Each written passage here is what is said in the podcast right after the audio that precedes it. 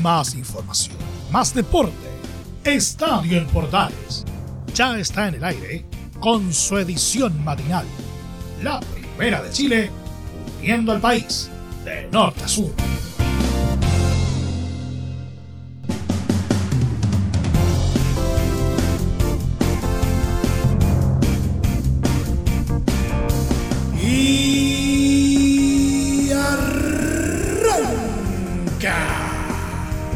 Señoras y señores, ¿cómo están? Muy buenos días, bienvenidos una vez más, bienvenidos al show y comenzó definitivamente la cuenta regresiva para el inicio, para el arranque del eh, Campeonato Nacional de Primera División 2021.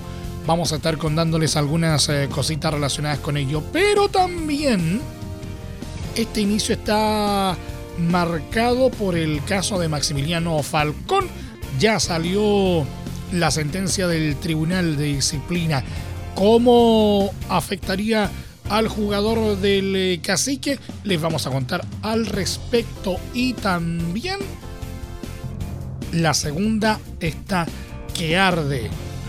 Con el caso de Lautaro de Win, con un ingrediente que le añade aún más sal y pimienta a este caso. Les vamos a contar al respecto. Y como siempre, nuestro querido polideportivo. Todo esto en 30 minutos comienza una nueva entrega de Estadio en Portales AM.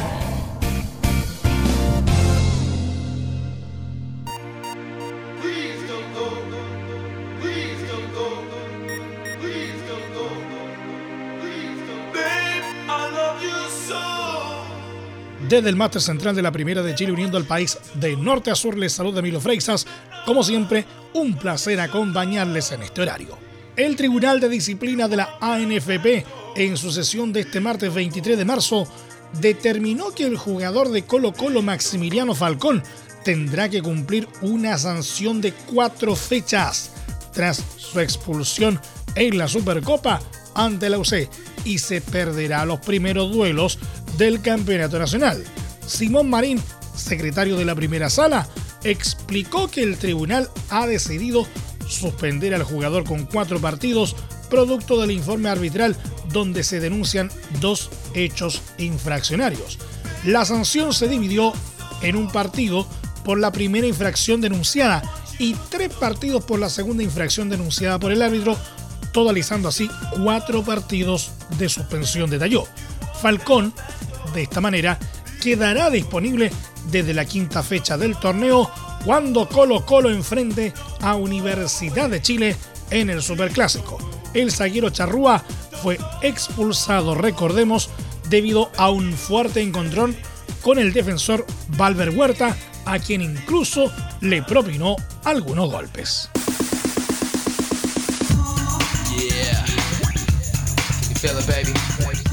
El ídolo de Colo Colo Marcelo Bartichotto se refirió a la idea que surgió desde el Club Social y Deportivo de postularlo como presidente de la concesionaria Blanco y Negro y señaló que es un tema que siempre le interesó, aunque de momento no ha tomado la decisión. Todavía no he tomado la decisión, es un tema que siempre me interesó. Estoy agradecido del club y que la gente haya pensado en mí. Es un desafío súper importante y comprometedor. Uno tiene que estar de lleno, con cuerpo, con alma, y es una decisión muy compleja que no la tomé todavía, manifestó el ex futbolista del cuadro popular.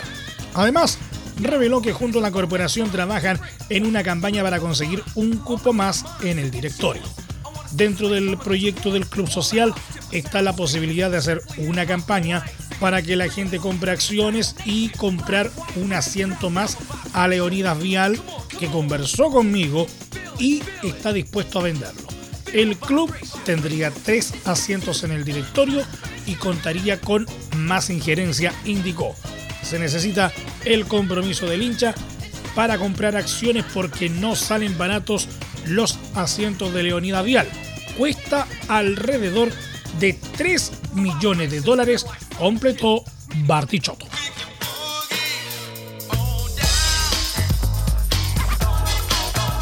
El histórico ex delantero de Colo Colo, Carlos Caselli, señaló que el ídolo del cacique Marcelo Bartichotto lo haría muy bien como presidente de Blanco y Negro. Bartichotto es un gran referente y tiene el cariño de la gente. Él lo haría muy bien, pero siempre y cuando se pongan de acuerdo los dos bloques, expresó en entrevista con la tercera. Por otra parte, confirmó que aceptaría una eventual propuesta de postular a la presidencia. No lo pensaría dos veces si Vial y Moza me llamaran, porque les enseñaría qué es Colo Colo, les contaría lo importante que es esta institución para el país y les dejaría claro el problema que hoy tiene el club son ellos, dijo. Quienes deben sacar adelante a la institución son ellos, por lo que deben superar sus diferencias y trabajar unidos en engrandecer aún más a Colo Colo.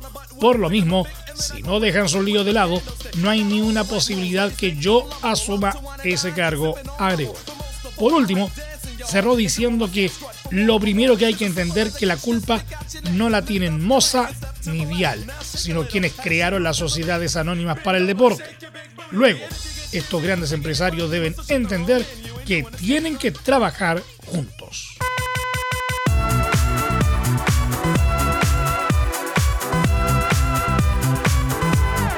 Universidad de Chile confirmó que las cuatro primeras fechas del Campeonato Nacional no podrá usar el Estadio Nacional y deberá hacer de local en el Estadio El Teniente de Rancagua. Ignacio Senjo, gerente general de Azul Azul, expresó que hace algunas semanas la administración del Estadio Nacional avisó que iba a ser cerrado por aproximadamente cuatro meses. Buscamos alternativas y elegimos la del Estadio El Teniente de Rancagua. Creemos que es una buena cancha y que queda bastante cerca de nuestro centro deportivo azul. Nos sentimos muy cómodos en ese estadio, añadió. Por otra parte, dijo que es lamentable salir del Estadio Nacional, pero la alternativa de Rancagua nos parece bastante favorable. En principio, jugaríamos los cuatro primeros partidos de local que nos corresponden por la primera etapa del torneo, antes de la Copa América y probablemente los partidos de Copa Chile cerró. La U debutará en Rancagua el sábado 4 de abril, cuando reciban a Huachipato en la segunda fecha del Campeonato Nacional 2021.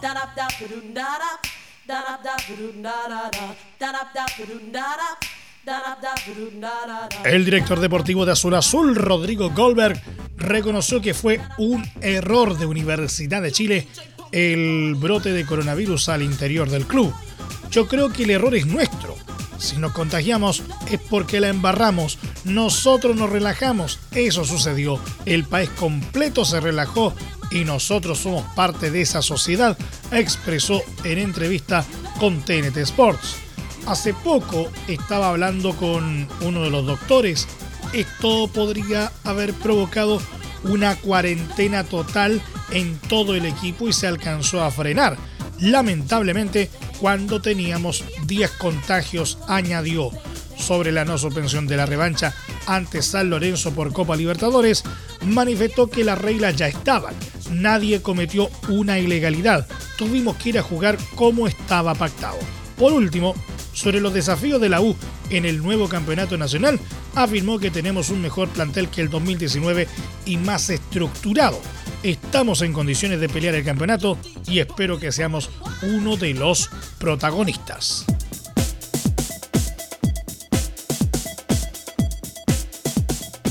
El delantero de Universidad Católica Fernando Sampedri habló este martes en conferencia de prensa sobre los objetivos del equipo para esta temporada, asegurando que están preparados para superar la fase de grupos de la Copa Libertadores este año.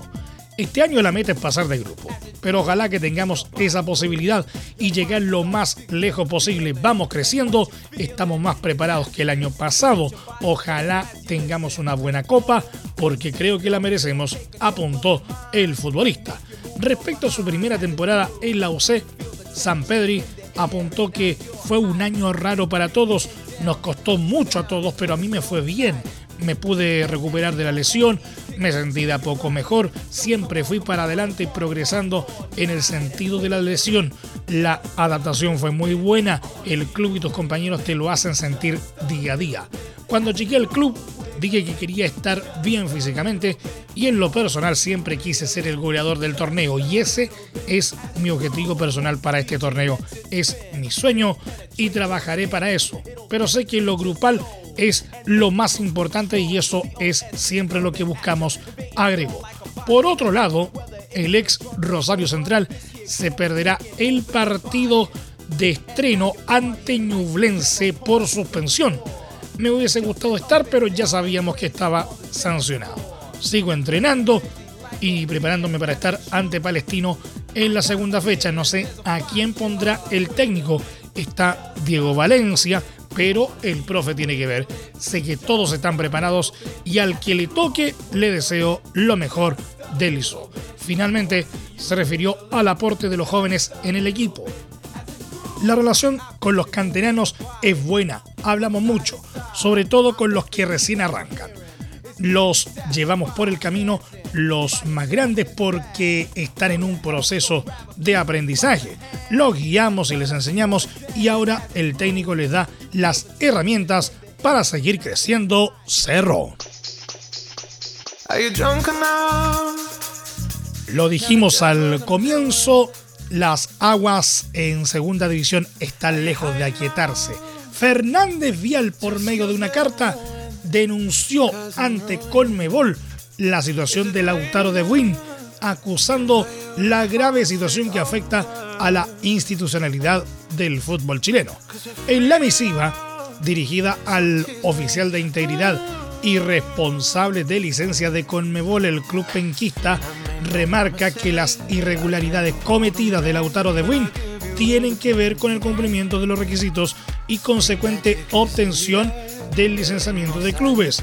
La decisión de Fernández Vial de acudir a la Conmebol para denunciar la viciada participación en la temporada 2020 y 2021 del Club Lautaro de Win recientemente ascendido a Primera B, es porque la ANFP no se ha pronunciado por su denuncia. No hemos tenido ningún tipo de respuesta ante esta grave situación, razón por la cual nos dirigimos a usted con el especial convencimiento de que por el intermedio del ente rector del fútbol sudamericano podemos recibir un pronunciamiento coherente ante las irregularidades denunciadas, señaló Fernández Vial. La denuncia del almirante es porque Lautaro de Win no había cumplido con la ley 20.019 sobre organizaciones deportivas, la cual establece que deben constituirse como sociedad anónima deportiva, corporación o concesionaria siendo requisito clave la presencia del club en la lista emanada por la Comisión del Mercado Financiero, donde recién apareció desde comienzos de este mes. Debido a esta situación, el viernes además se tratará este tema en Consejo de Presidentes de la ANFP, en donde se evaluará una posible desafiliación para el Toki del Maipo.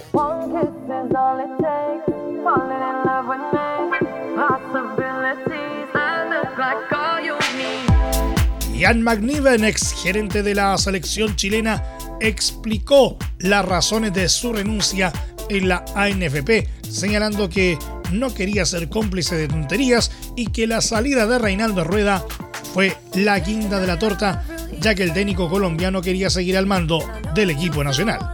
Renuncié por dos cosas. Un tema personal, fue un desafío ejercer el cargo por cuatro años y ahora es momento de arriesgarme a hacer otras cosas.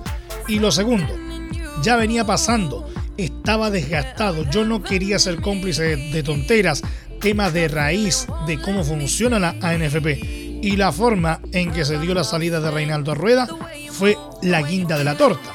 Ya no podía seguir, no podía avalar eso. La forma fue terrible, explicó McNiven a El Mercurio.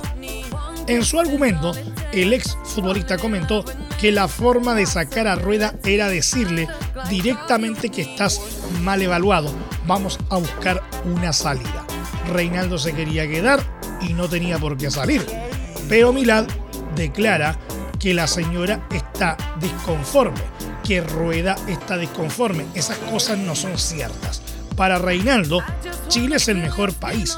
Debieron buscar una salida directa y no por el lado. Eso me dolió mucho, detalló McNiven, en una entrevista que fue publicada en la edición de hoy miércoles del matutino. Además, cuestionó el gobierno corporativo de la ANFP, acusando que el directorio tiene un poder más allá de lo normal y todas las decisiones y proyectos pasan por un tema político donde los intereses personales prevalecen. Se mezcla la liga con la federación. El 95% de los ingresos de la ANFP son producto de la selección adulta y ningún directorio con ingresos históricos por venta de derechos comerciales y de televisión de la selección ha sido capaz de hacer un Pinto Durán 2.0.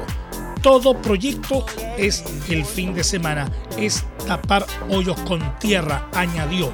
Finalmente McNiven acusó que por culpa del sistema, los presidentes que han pasado por la ANFP en los últimos años no han dejado nada a la organización y solo se excusa en base a los resultados de la selección chilena, responsabilizando al técnico de turno y también lamentó la falta de voluntad para separarla de la federación. No tienen voluntad para hacerlo. Hay una zona de confort también de los clubes con el CDF. Buena parte de los clubes no tienen desarrollo comercial ni organizacional ni sentido de pertenencia con el fútbol chileno clubes vinculados a representantes, pero como los ampara la ley, el sistema es perverso. Hay objetivos de los clubes que se contraponen con los de la selección. La organización, la estructura debe ser tanto más relevante que el entrenador de turno sentenció. Entre marco grande y marco chico, media vuelta y vuelta completa. Escuchas Estadio en Portales en la Primera de Chile, uniendo al país de norte a sur.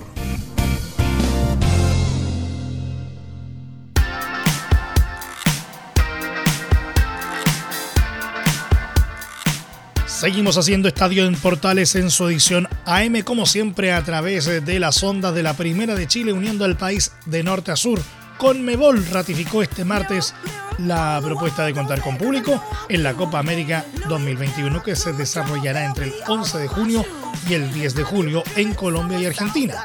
En el 74 Congreso Ordinario se señaló que la idea es contar con un 33% de aforo en todos los estadios, aunque la última palabra la tendrán los gobiernos locales. Estamos trabajando para poder conseguir la mayor cantidad de vacunas posibles para que nuestros estadios también tengan la oportunidad de tener el público, comentó Alejandro Domínguez, presidente de la Conmebol. La Copa América iba a disputarse en 2020, pero fue aplazada por la pandemia y no contará con Qatar ni Australia, quienes se restaron del torneo por tope de calendario. La Roja estará en la zona sur junto a Argentina, Bolivia, Paraguay y Uruguay, mientras que la zona norte la compondrán Brasil, Colombia, Ecuador, Perú y Venezuela.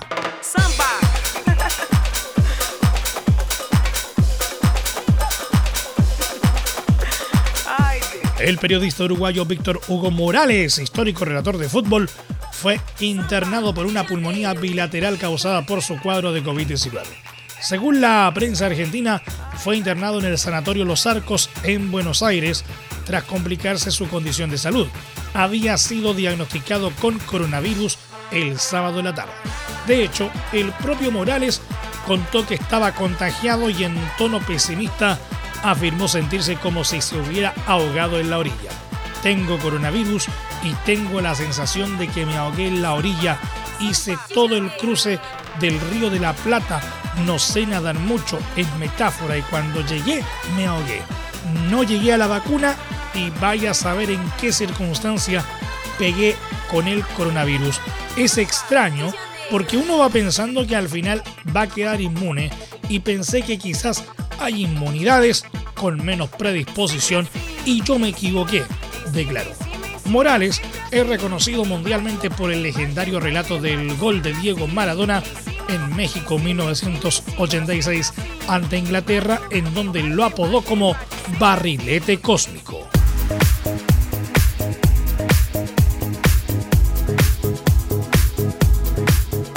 Y nos vamos a nuestro querido polideportivo luego de una suspensión en 2020 por la pandemia. Este martes se dio a conocer el listado de jugadores que tendrá el ATP 500 de Barcelona que contará con la presencia del chileno Cristian Garín, número 20 de la ATP. Además del nacional, también estarán el español Rafael Nadal, número 3, el griego Stefanos Tsitsipas, número 5, el argentino Diego Schwartzman, número 9, el canadiense Denis Shapovalov, número 11, el español Roberto Bautista, número 12, el belga David Goffin, número 13, el español Pablo Carreño, número 15, el búlgaro Grigor Dimitrov, número 16, el italiano Fabio Bognini, número 17, y el canadiense Félix Auger, número 18.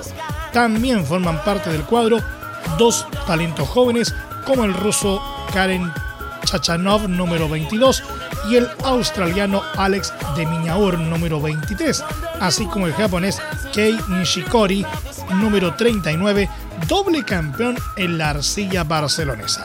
El certamen se jugará desde el 17 al 25 de abril y tendrá una asistencia limitada a mil espectadores, lo que representa un aforo del 12%.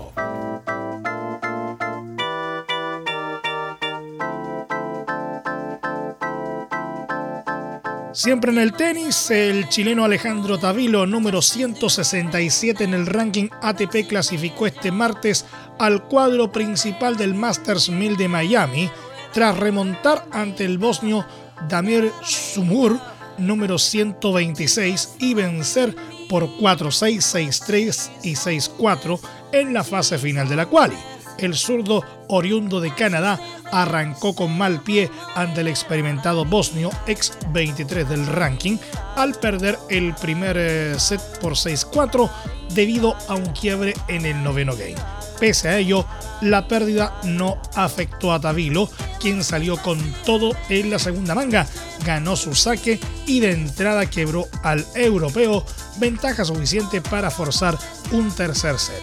Finalmente, Sumur volvió a ceder su saque en el tercer game de la última manga, permitiendo a Tabilo controlar el juego y quedarse con el partido. Esta será la primera vez que Tabilo participe en el cuadro principal de un torneo categoría Masters 1000. El próximo rival de Tabilo en la primera ronda se definirá en esta misma jornada una vez finalizados los partidos de la ronda clasificatoria.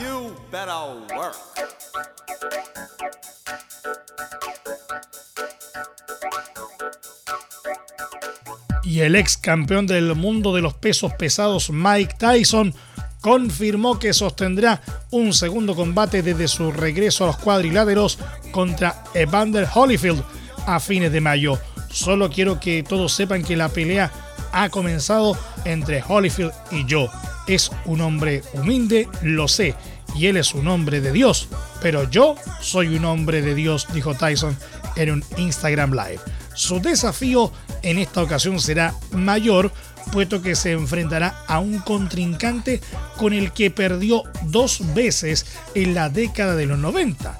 Tyson hizo su regreso al ring, recordemos, en 2020 cuando empató ante Roy Jones Jr. y buscará celebrar el 29 de mayo en un nuevo combate. Nos vamos, nos vamos, nos vamos, nos vamos, nos vamos, nos vamos. Muchas gracias por la sintonía y la atención dispensada. Hasta aquí nomás llegamos con la presente entrega de Estadio en Portales en su edición AM, como siempre, a través de las ondas de la Primera de Chile, uniendo al país de norte a sur. Les acompañó Emilio Freixas. Muchas gracias a quienes nos sintonizaron a través de todas las plataformas de Portales Digital, a través de nuestros medios asociados en todo el país y por supuesto también a través de la Deportiva de Chile, radiosport.cl. Continúen en sintonía de Portales Digital porque ya está aquí Leo Mora y la mañana al estilo de un clásico, portaleando la mañana a continuación.